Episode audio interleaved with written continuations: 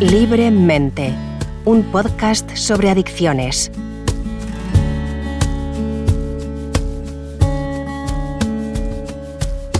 Muy buenas, bienvenidos a un nuevo episodio de Libremente, un podcast impulsado por la Universidad CEU San Pablo en el que de la mano de expertos conocemos las realidades de las adicciones y aportamos claves para prevenirlas. Vamos a escuchar un audio que nos va a desvelar de qué hablamos en esta nueva entrega. El principio de la destilación ya era conocido en tiempos de los romanos, que dominaban el proceso. En la Edad Media, las destilerías produjeron los primeros licores a partir del vino. En el siglo VII se mejoró el proceso de destilación. Y en el siglo XV se perfeccionó aún más el proceso, que llevó a la producción de los destilados actuales, como el brandy, el vodka, el ron, el bourbon y el whisky. Pues eh, sí, hablamos del alcohol, una sustancia que lleva con nosotros toda la vida. Y toda la vida lo decimos en sentido literal, ¿eh? porque el origen de su consumo se fija en hace 9.000 años. El alcohol que está presente en nuestra sociedad de manera normalizada y reiterada y muy asociado además, claro, también a momentos de celebración, de descanso, de ocio en general, de vacaciones, de divertimento. Qué común es oír esa frase de a ver si nos tomamos una cerveza y nos ponemos al día, ¿verdad? Y sí, es que es verdad, es algo con lo que todos crecemos, porque ¿cómo no va a estar también entonces presente entre los jóvenes? Bueno, pues mira, te voy a ofrecer algunos datos. El alcohol es la sustancia psicoactiva más consumida por la población en España según la encuesta sobre alcohol y drogas en España realizada por edades en 2019. La edad media de inicio de su consumo es a los 14 años. Según el informe del Observatorio Español de las Drogas y las Adicciones, los menores de edad obtienen alcohol con mucha facilidad. Principalmente lo hacen en supermercados, en bares, en pubs y además es la sustancia psicoactiva percibida como menos peligrosa entre los estudiantes. Un dato más para concluir.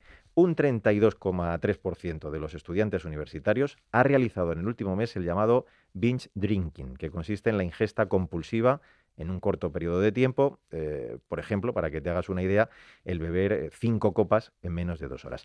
Bueno, pues para hablar de todo ello están con nosotros Gabriel Rubio Valladolid, catedrático de psiquiatría, jefe de servicio del área de gestión clínica de psiquiatría y salud mental del Hospital 12 de Octubre y miembro honorífico del Instituto de Adicciones de la Universidad de San Pablo. Bienvenido, Gabriel. Muchas gracias. También eh, nos acompaña Mario Martínez Ruiz, es profesor, doctor de la Facultad de Medicina de la Universidad de San Pablo, miembro de este instituto de las adicciones de la universidad. Hola Mario, gracias por estar aquí también. Muchas gracias. Para situarnos, y voy a empezar por Mario porque Gabriel me decía antes a micrófono cerrado, no, no, comienza él, eh, comienza él. Eh, ¿Podrías hacernos una fotografía, algunas pinceladas, ¿no? De, en qué momento nos encontramos, Mario, eh, en cuanto a las edades de consumo, la prevalencia, bueno, y también si es posible que nos hagas esa fotografía de cuáles son las más consumidas. Bien, pues Ahora mismo nuestro foco de atención, eh, y hablo desde el punto de vista nuestro como clínico de medicina interna, especialista en medicina interna, está en la población más joven, lógicamente, en la población adolescente y juvenil. Has mencionado hmm. que efectivamente la edad de inicio suele ser en torno a los 14 años y que la población adolescente y juvenil es eh, la más peligrosa porque los problemas de abuso, son fácilmente o llegan más fácilmente a un problema de dependencia. Hay un tema que nos preocupa especialmente, están muy ligados a la cultura del botellón. Mm. Y es la, eh, lo del fenómeno que has mencionado de binge drinking, ¿no? que es, lo podemos traducir por atracones de alcohol.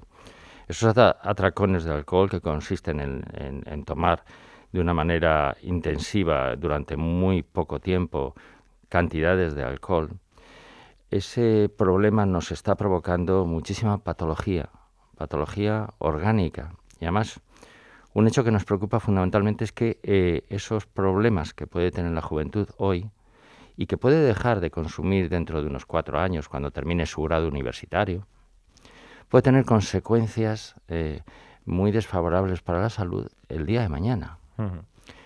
Y eso es lo que más nos preocupa. Y eso es un mensaje que no se está dando, por ejemplo, en España. Hay un estudio interesantísimo de la Sociedad Americana de Cardiología que han estudiado a la población universitaria de allí durante cuatro años que dura un grado y han visto que eh, han cogido a la población que practica binge drinking, atracones de alcohol, durante un promedio de unas seis veces al mes. Bueno, eso no es muy exagerado No es nada exagerado, mm. aunque parezca mucho. Eh, ellos han visto que esa población que durante cuatro años han practicado binge drinking una media de seis veces al mes, el daño que se produce una vez que han terminado el grado, digamos que ellos ya tienen patrones de consumo normales, sociales, mm, mm. más o menos, los fines de semana alguna copa con los amigos, mm. ya ha pasado esa etapa del atracón de alcohol. Pero esos que han practicado durante cuatro años esa forma de beber tan intensiva, el daño que se les ha provocado cardiovascular es de tal grado que equivale a, a hacer binge drinking todos los días de por vida. Es decir, que van a tener muchísimas posibilidades de ictus, arteriosclerosis, hmm. infartos. Hablaremos luego de ello. Sí, Gabriel, un apunte también sobre, sobre el tema. Fíjate que yo, yo estoy de acuerdo, Mario, con las cifras y, es posible que muchos de nuestros oyentes piensen, claro, eh, si uno bebe, ¿no? bien sea en forma de atracón, como dice Mario, o no en forma de atracón, si uno bebe tiene el riesgo de acabar haciendo una dependencia por el alcohol. ¿Esto es verdad? Sí, es verdad. Pero fíjate, no es lo más importante, como dice Mario. ¿Por qué?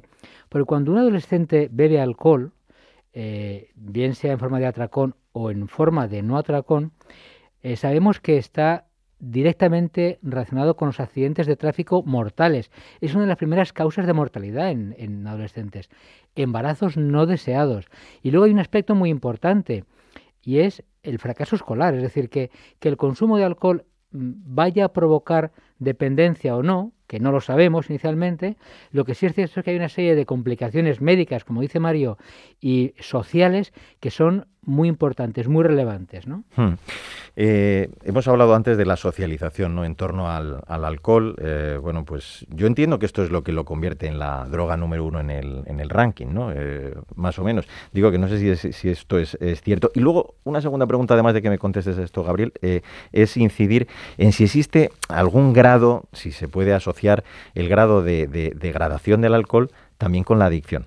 Es decir, a más alcohol también más adicción o eso no tiene nada que ver? Eh, Son dos preguntas difíciles. No, no, no, pero eh, tú dices, cuanto más alcohol bebemos, más riesgo tenemos, desde luego. Ahora, no, no, está en relación directa con la graduación, es decir, eh, ¿va a hacer antes una adicción a alguien que tome combinados que, que, el que tome cerveza? Hmm. No, realmente lo que sabemos que está en el camino de la adicción es el, consumir, consumir de manera frecuente.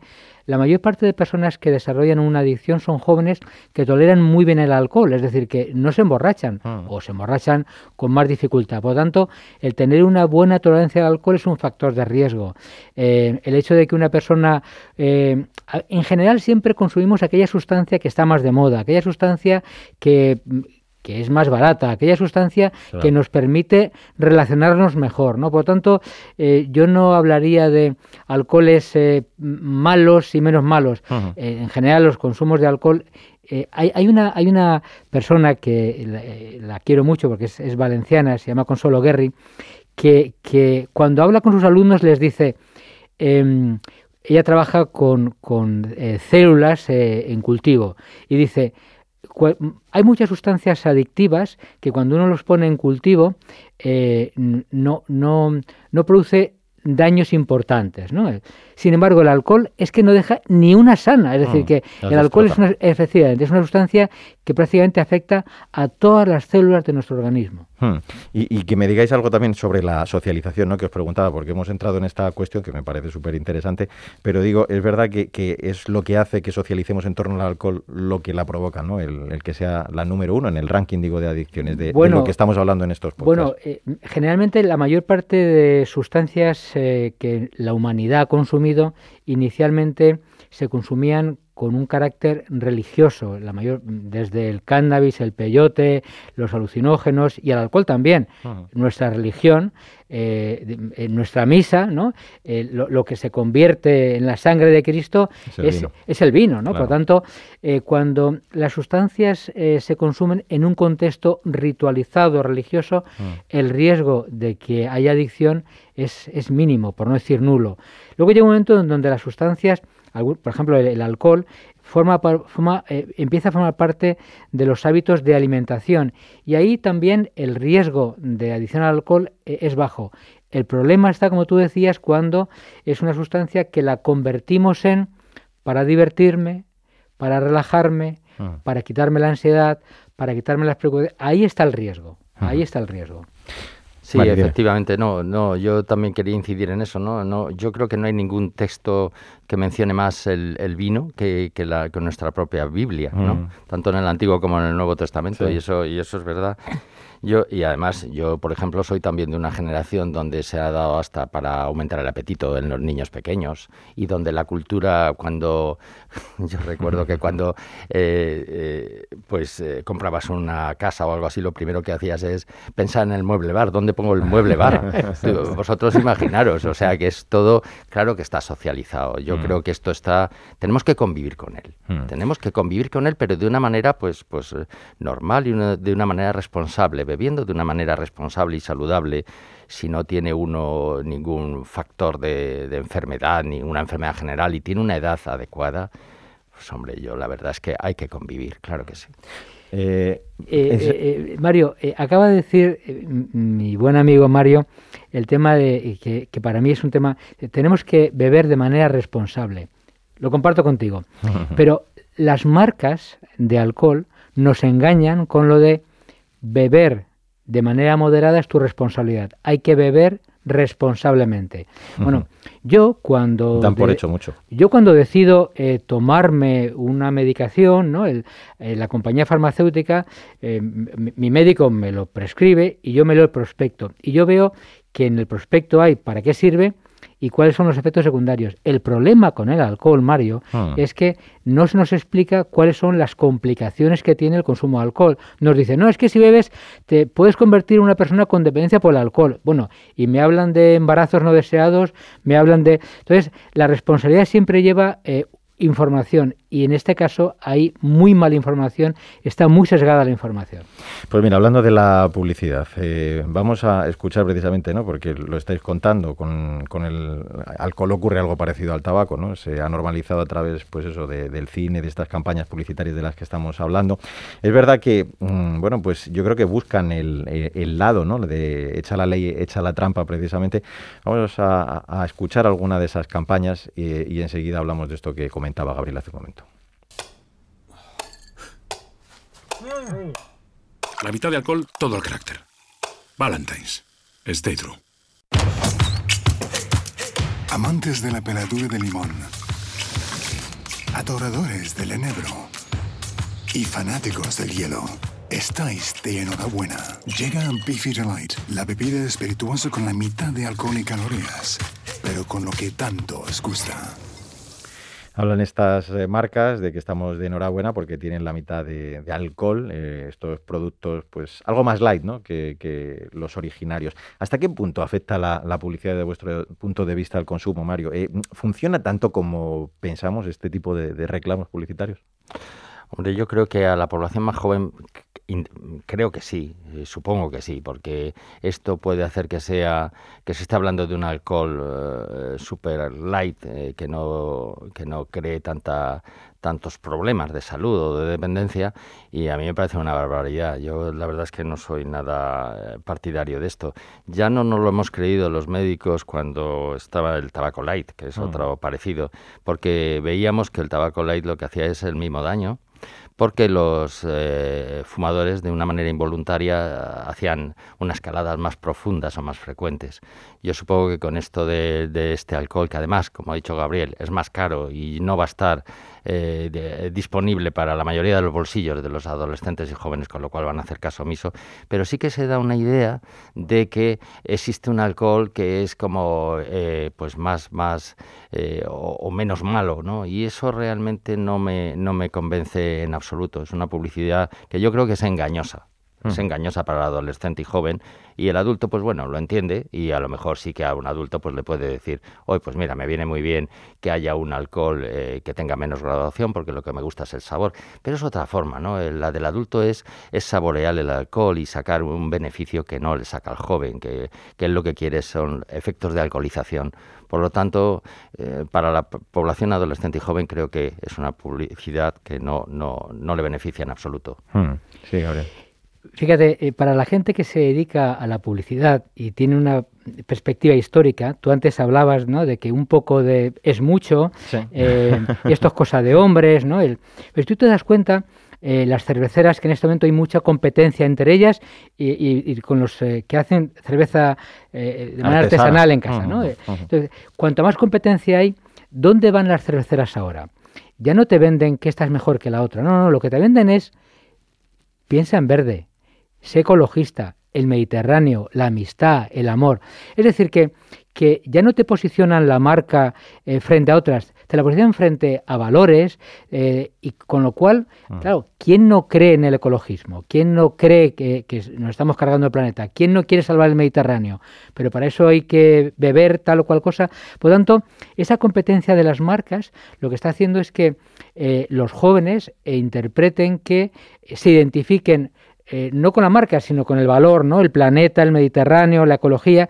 Y si esa es la, si esa es la cerveza de la ecología, pues cómo no la voy a beber. Pero fíjate, eh, esto trae como consecuencia que las, las alcoholeras, eh, los alcoholes de alta graduación, se dan cuenta que están perdiendo cota de mercado.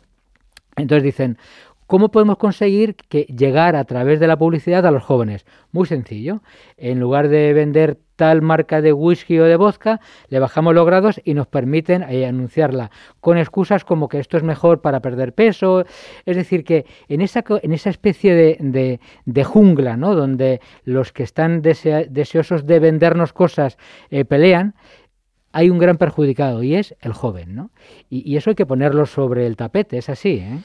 Está claro. Bueno, pues eh, se trasciende a las características del producto, como dice Gabriel, a, otro valor eh, que probablemente pues nada tenga que ver para asociar la marca ¿no? Eh, con, con ese producto. Bueno, pues en esto influye evidentemente la parte educativa, ¿no?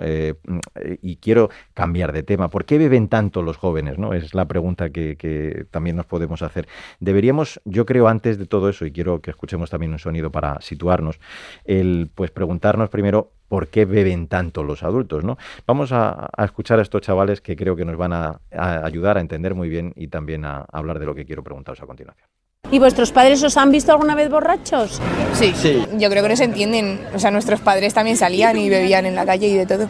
padres, cuando ya cumples una edad, te inculcan la idea de que beber es malo. Pero realmente también te inculcan la idea de que beber tampoco es tan malo porque ellos lo hacen. Entonces es una contradicción. Dan en la clave, ¿no? Eh, parece claro, es una contradicción, termina diciendo esta chica, les decimos que no beban y sin embargo, pues los mayores lo, hacen, ¿no? Los padres. Lo hablamos también eh, en los episodios de adicciones pues a los móviles, eh, es decir, cuando limitamos el uso, pero nosotros los mayores, los que tenemos que dar ejemplo, no lo usamos, bueno, pues ocurre eh, justo lo contrario, ¿no? Desde el punto de vista educativo es algo contradictorio, claro. Mario, pero, pero fíjate, la Mm. cuestión no es eh, beber o no beber, utilizar el móvil o, no utilizarlo. La, la- la función de, la- de la familia y, del colegio es eh, educar, es decir, es utilizar, como antes decía Mario, con una cierta responsabilidad, tanto el móvil como el vino, como la cerveza, ¿no?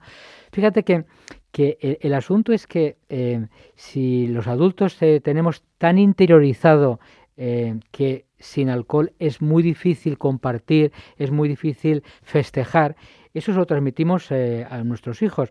Hace unos años en Canadá se hizo un estudio que era muy, muy curioso, donde unos críos eh, que apenas hablaban, pero sí sabían entender las cosas, se les dio unos, eh, unos paneles con unos emoticonos y delante tenían una serie de, de bebidas, refrescos, cervezas, alcoholes de alta graduación y, y se les, el juego era emparejar qué estado emocional, ¿no? Ese emoticono. Bueno, pues críos que sospecho que no habían bebido alcohol nunca, sabe- claramente sabían que, que la- los emoticonos de alegría se relacionaban directamente con las bebidas alcohólicas.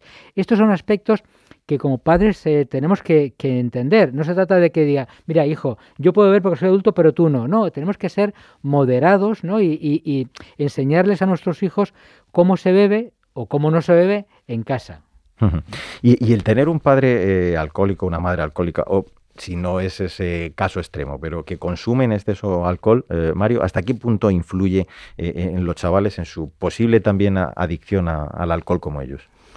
Pues muchísimo, muchísimo, porque uno de los problemas que tenemos, bueno, ante todo en el problema del alcohol, como en el resto de, las drogodependencias, yo creo que Gabriel estará de acuerdo conmigo en pensar que entre los factores que tenemos, el 60% tiene mucho peso genético, ¿no? El 40% es el resto, pero eh, los genes en el sentido de, no que se herede el, alcoholismo, sino la vulnerabilidad, ¿no? La, eh, la, especial sensibilidad al alcohol, sí que, sí que se hereda, ¿no? Y si los padres realmente, realmente son dependientes de alcohol y tienen hecho el diagnóstico y están bajo tratamiento, quiero decir que está confirmado, eh, los jóvenes, eh, en el momento, esos jóvenes, en el momento que tengan contacto con el alcohol, van a desarrollar muy fácilmente problemas y trastornos relacionados con, el alcohol y especialmente también su dependencia del alcohol, con lo cual es muy importante. Eh, la herencia es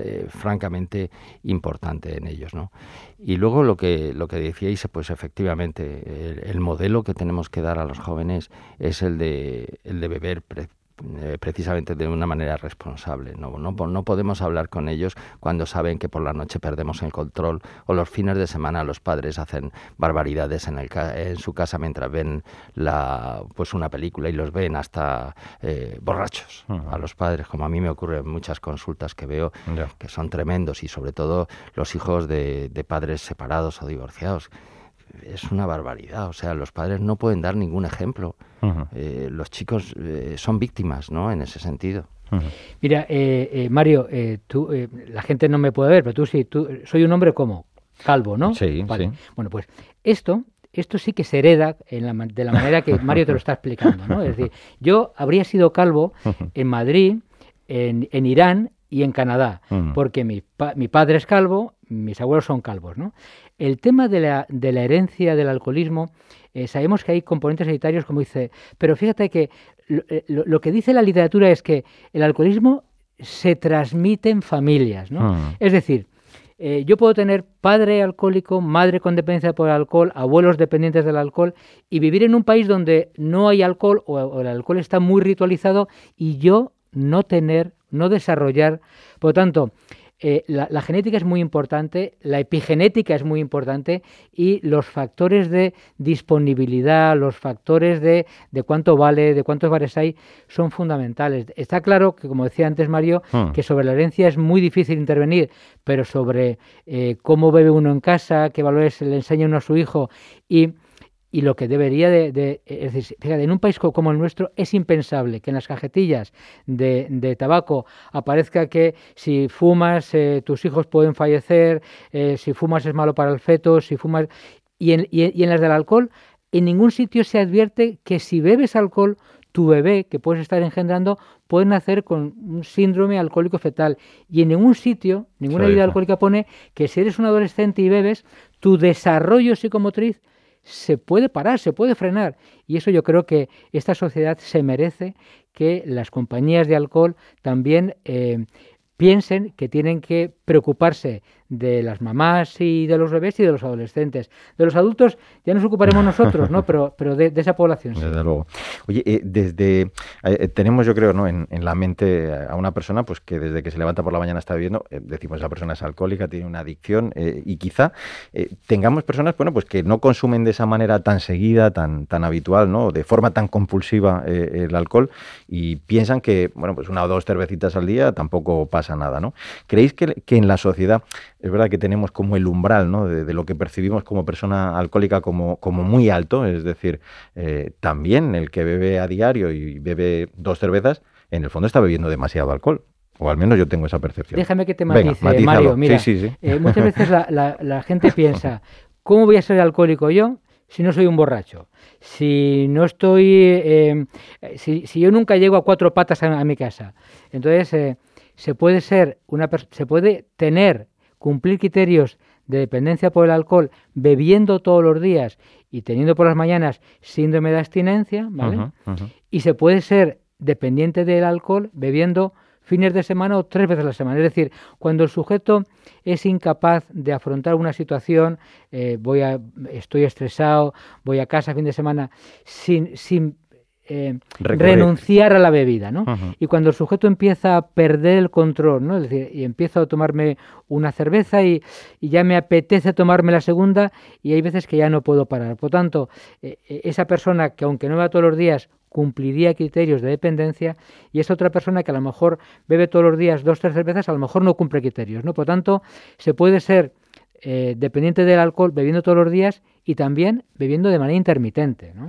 Entonces, ¿dónde está el límite? En lo que nos ponemos nosotros con eso de que se dice del hasta dónde controlas, eres capaz de controlar. Es que, eh, es, que es muy difícil. No, no, no, no, no, no, eh, la medicina es así, es, el diagnóstico es clínico, por tanto, no está en la cantidad que bebes, lo que te define como dependiente por el alcohol o no dependiente, sino ¿para qué lo bebes? Mm. ¿Cómo lo bebes? ¿no? Si yo cada vez que bebo no puedo frenar, seguramente tengo una dependencia por el alcohol.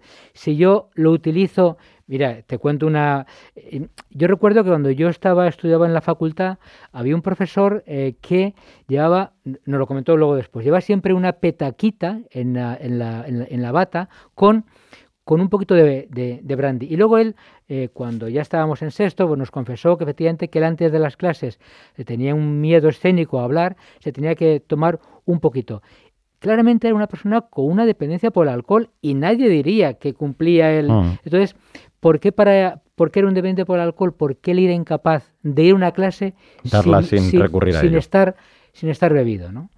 así es. Es importante lo que, lo que dice Gabriel y que estoy totalmente de acuerdo. A ver, tradicionalmente y todo el consenso establece han establecido unas cantidades de alcohol, unas equivalencias entre las bebidas según lo que se bebe y según la graduación alcohólica. Y hablamos pues, bueno, de unos 10 gramos de alcohol por una unidad de bebida. Una unidad de bebida estándar que es una cerveza una, o un vino y dos o tres uh, unidades si es una bebida destilada. ¿no? Y entonces hay un consenso en que dicen, bueno, si un hombre, si un sexo masculino no supera los, las dos unidades diarias o si una mujer o chica o joven no supera una unidad, pues digamos que hay poco riesgo, riesgo, una palabra que, que es muy amplia, ¿no? Y la cosa va mal si el hombre supera las cuatro unidades diarias, cuatro cervezas, cuatro vinos o, dos combinados pequeños, y si la mujer supera dos. Bien, eso, eso estamos hablando de cantidad y, tienes razón, eh, tiene razón mm, Gabriel, porque los que ya llevamos mucho tiempo con todo esto, pues más que cantidades hablamos efectivamente de, de otros aspectos, ¿no? Por ejemplo, se ha dado mucho peso durante muchos años yo creo, Gabriel, que estarás conmigo, a la compulsión de beber. Y yo muchas veces pues no veo tanta compulsión. Entonces lo que sí que veo es mucha obsesión, por ejemplo. Es que está eh, en la mente continuamente uno pensando en el alcohol. Y lo que ha dicho él es que es cierto, si yo ahora mismo estoy un poco intimidado por estar en un estudio de radio y un poquito antes me he tenido que tomar un chupito, un chupito, que tengo muchos, muchos a pacientes alcohólicos curiosos, amas de casa, que ya están en el síndrome del nido vacío, que para que no se le no se no se note en casa esa y, tristeza. y, no se entere el marido, van de bar en bar tomando chupitos, chupitos, chupitos, pero además cuidando mucho de que en cada en cada bar solamente sea un chupito para que no la vean como borracha. Pues esas personas, aunque las cantidades no sean estas que yo he dicho de las establecidas eh, a nivel, son, eh, tienen un problema de dependencia, claro que sí. Hmm. Eh, fijaos, nos han dicho en estos podcasts, en otros episodios, bueno, pues que la, dependencia pasa al final por el reconocimiento primero, ¿no? Para poder curarse. ¿Cómo se, se, le hace, porque es que es muy complicado, cómo se le hace a una persona ver que realmente tiene un problema con el alcohol cuando lo detectamos? ¿Cómo afrontamos ese, ese problema? No estoy de acuerdo contigo, Mario, en lo que la gente dice. Eh, esto es muy típico a veces de las asociaciones de exalcohólicos. Lo primero que hay que hacer es reconocer que eres alcohólico. No, no, lo primero que hay que reconocer es que tengo un problema, ¿no? Y, y porque me lo ha dicho mi médico, que las transeminas están altas, porque me, lo ha dicho mi mujer, que es que llego a casa muy tarde, porque me lo ha dicho mi jefe, la policía municipal, que ya llevo dos multas. Es decir, que la mayor parte de personas que van al médico o, que vienen a, los eh, servicios de, de salud mental vienen porque tienen problemas. Reconocer eh, que tienen una adicción, eso en nuestro caso será segunda, el segundo o el tercer paso. Lo primero es reconocer que tengo un problema. Por eso es muy importante los medios, por eso es muy importante las familias, porque cuando tienen un problema, si yo vivo con una persona y, cuando discutimos, él siempre o ella siempre está bebido, pues eh, oye, cariño, a lo mejor el alcohol está interfiriendo en nuestra relación. Tenemos un problema, vamos a consultarlo. Por eso es muy importante que sepamos ¿no? que, que lo de reconocer una adicción, en el fondo, te lo digo con todo cariño, Mario, a mí me da igual. Yo lo que quiero es que los pacientes cuando vengan, eh, doctor, tengo un problema, mm, mm, vamos a ver si le puedo ayudar. Vamos a intentarlo. Ya reconocerán, eh, fíjate, en el programa de alcohol del 12 de octubre, que es uno de los mejores programas de la Comunidad de Madrid en cuanto al evento del, alcoholismo, nuestra obsesión no es porque las personas reconozcan que tienen una adicción, sino que sigan el programa, que tienen el problema. Sigan el, estén en el programa, porque luego cuando pasa tiempo, muchos de ellos nos dicen, doctor, yo cuando estaba con ustedes estuve hasta dos años pensando Em, la posibilidad de que, hombre, a lo mejor después de estar dos años aquí en el programa, a lo mejor puedo ser capaz de ver un poquito controlando. Dos años, Mario, dos años. Por lo tanto, em, no tiene sentido que yo me imponga como obligación que el paciente cuando llegue reconozca que mató a Beriato. Pues no, hombre, no. y fijaros, perdona, que en el, diagnóstico eh, todavía voy a decir algo más, y es mm. que muchas veces se va eh, a un médico de atención primaria o se va a un médico, a un internista en mi caso, ¿no? Y, no se expone este problema, se va por otras cosas. Pero yo siempre he formado a todos los eh, residentes y los internos en que tenemos que preguntar sobre el alcohol. Eh, no somos, no somos un, eh, unos médicos buenos si realmente nos contentamos con preguntar por sus cifras tensionales si toma mucha sal, menos sal, o café, o fuma, y cuánto fuma. Es que se nos olvida siempre una pregunta clave, ¿eh? ¿Cuánto bebe? Y eso, aunque venga por, otra, por otro motivo, hay que preguntarlo y hay que eh, cuantificarlo y tratar de ver si esa persona tiene realmente trastornos. Eh, vosotros que de alguna forma pues estáis relacionados lógicamente con el entorno docente, eh, ¿qué iniciativas se podrían tomar y sobre todo qué hacéis vosotros con vuestros alumnos en clases para transmitir precisamente pues esa sensibilidad hacia este tema pues que convive con nosotros en el día a día? Bueno, pues eh, eh, cuando damos las clases de adicciones, hacer mucho hincapié en lo que aquí estamos eh, diciendo.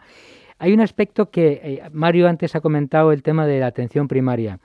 en el año 2002, cuando anteriormente al año 2002 en Estados Unidos, cuando una persona iba a su médico de atención primaria y reconocía que bebía pues una cerveza al día, ¿no? El, bueno, como no cumplía criterios de consumo de riesgo, se recomendaba que bueno, eh, no, no había que, hacer nada más.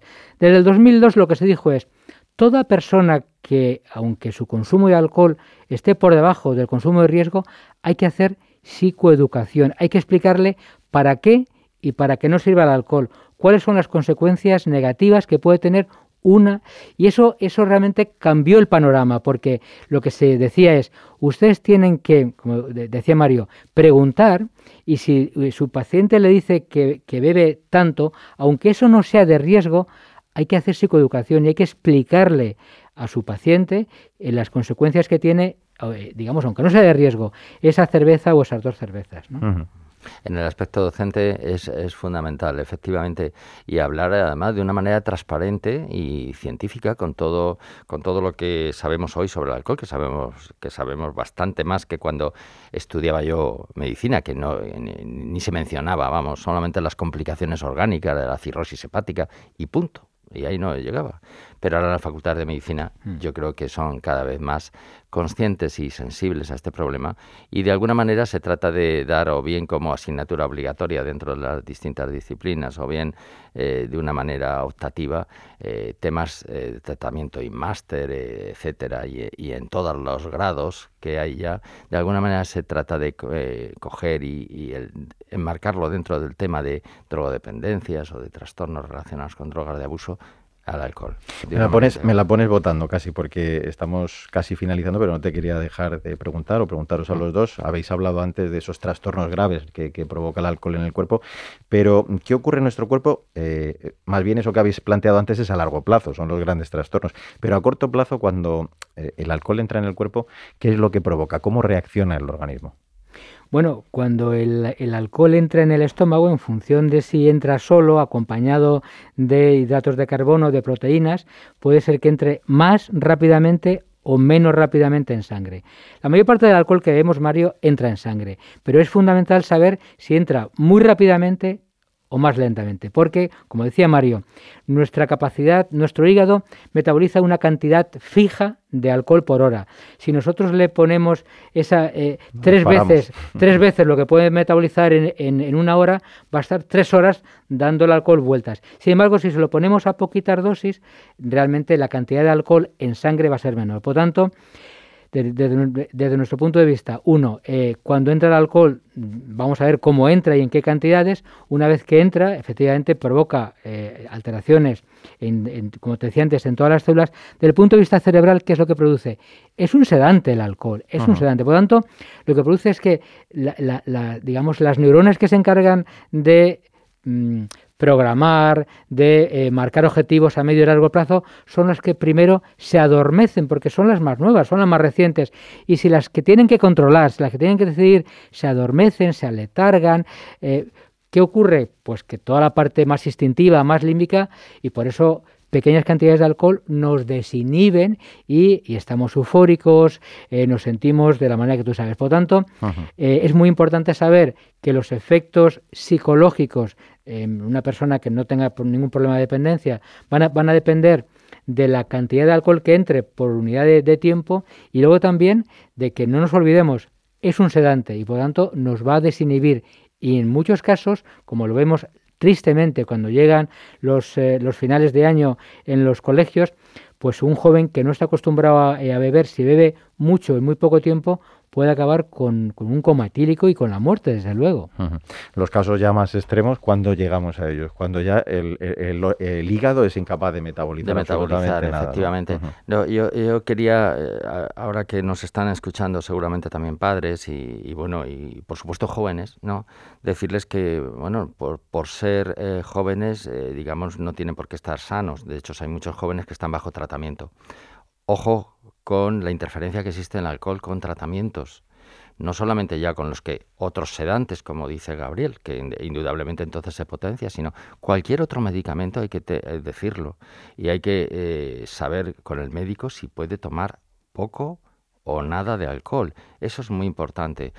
Luego también nos estamos encontrando con el famoso tema de los atracones de alcohol, con eh, muchos problemas cardíacos en jóvenes. Yo nunca había diagnosticado arritmias de fin de semana como una fibrilación auricular, que estamos acostumbrados a, que sea de, un paciente ya muy mayor o mayor, que tenemos en casa, que tomaba antes Sintrón, que estamos acostumbrados a todo eso, la fibrilación auricular, la arritmia más frecuente. Pues ahora se ve en jóvenes, en jóvenes crisis epilépticas también, baja muchísimo el umbral. Hay muchos chavales que están tomando anticomiciales porque tienen... Oye, es que es peligrosísimo, realmente es peligroso. Y luego solamente un detalle ah. que también veo, que también veo en población inmigrante, y es el problema del garrafón. Quiero decir, eh, la mezcla de alcohol con un poquito de etilenglicol, que puede hacer unos cálculos urinarios que son cólicos nefríticos terribles. Una bomba. O metanol que puede provocar ceguera. Quiero decir que la cosa es bastante seria. Voy a acabar, pero como estamos en consulta, les voy a pedir a los doctores que me den un consejo para finalizar. Eh, lo hagan casi de forma periodística, en un titular. Eh, eh, pues mira, lo que dice la OMS, cuanto menos bebas, mejor. Mario. Yo estoy. Y por supuesto, siempre que sea un alcohol que sea precintado, que se haya tomado de esa manera, comprado y lo menos posible, siempre.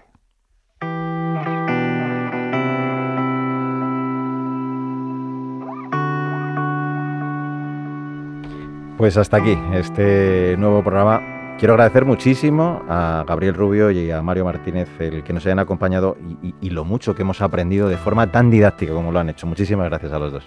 Muchas gracias a vosotros. Y a ti, por supuesto, que nos escuchas. Recuerda que tienes disponibles otros episodios específicos donde hablamos sobre adicción al juego, a los móviles u otras sustancias e incluso tres episodios dedicados a la orientación y a la ayuda a través de la familia, de los valores o la religión.